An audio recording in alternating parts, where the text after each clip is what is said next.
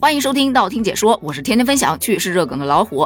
每年的暑假都是爸爸妈妈带着孩子一起出去旅游的最好时机，一是让孩子从繁重的学业当中能够脱离出来，二是家长也可以从繁重的工作当中脱离出来，三是平时因为辅导学业可能跟孩子水火不相容，得靠这么一次出游来缓解一下家庭的关系。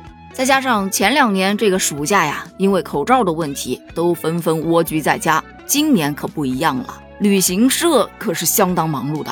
据说一些非常有代表性的暑假亲子游项目，早在放假前夕，大概四五月份的时候，就已经被早早抢购一空。单纯从这些旅游项目上，其实可以看出一点问题，那就是旅游市场发生了一点转变。以前家庭亲子游比较多，而现在。研学游登上了一个历史高峰。所谓的研学游，说白了就是不是让你纯玩儿，我带你出去学习学习。那学习的选择可就多了，有主打历史人文的，带你去看看什么莫高窟，哎，敦煌壁画，啥啥啥；还有以户外自然为主题的，带你去露个营，传授你一些野外生存的技巧；还有一些科学技术类的。反正啊，就是主题多多，选择多多，只要是孩子感兴趣的，基本上都能照顾到。说的呢，那是相当的高大上。但你细一究，这不就是针对儿童研发出来的儿童旅行团吗？这儿童团啊，不对，叫研学游。之所以会这么火爆，我个人分析了一下几点原因啊。首先，第一个，孩子放暑假。家长不一定有暑假可放啊！你要说在公司里头不占有什么举足轻重的作用，请个假还比较容易。但如果说非你不可，哪有时间陪孩子出去玩啊？哎，花个钱给他报个团，不就顺理成章啦？其次，很多家长的思维也跟着转变了，不让孩子去卷什么学科知识，在暑假给他报什么各种补习班，开始响应社会的号召，去开阔学生的视野，陶冶他们的情操。多亲近大自然，多实地考察，弥补一下课本知识的不足，同时还能培养他们多方面的能力，比方说人际交往能力、自理能力等等的。据中国旅游研究院发布的《中国研学旅行发展报告》统计，从需求端看，目前中国研学市场潜在的消费群体已经超过了两亿人，潜在市场规模超千亿元，已经成为旅游市场的新蓝海。因为家长。哪怕不吃不喝，也很舍得为自己的孩子去花钱。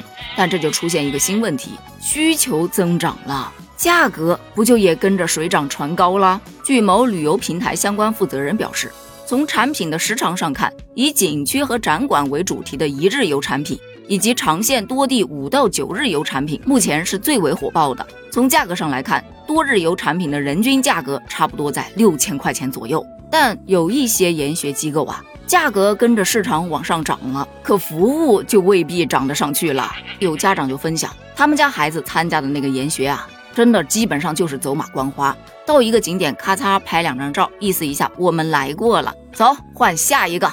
你看这种旅行方式是不是趋向于我们前段时间聊的特种兵式打卡？那可是相当累的，所以他们家孩子现在就开始非常反感去研学了，家长也是非常的后悔。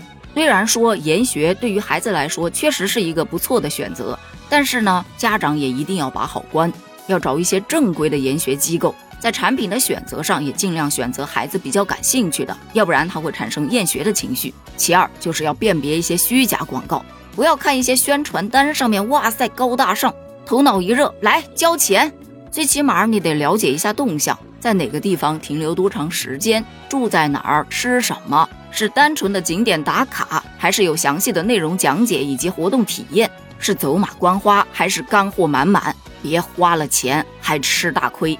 最后就是货比三家，咱要挑，肯定要挑个性价比比较高的，对吧？那些价格标的虚高的，咱不是说所有人都能够承受的，谁的钱也不是大风刮来的呀。单纯的拼价格，哎，我家孩子报的可是一万的。你家孩子才报六千的，那六千的不行，少去好多地方呢。这样的攀比心理，就尽量还是不要了吧？你觉得呢？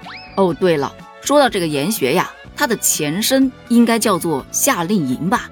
这两天我们家楼下就有发军事夏令营宣传单的。本来我觉得十天收两千六百八还挺贵的，但现在看了人家动不动六千上万才出去玩三天，又觉得挺划算的。从内容上看，似乎大多都是体能训练、劳动教育之类的。孩子未必愿意去吧？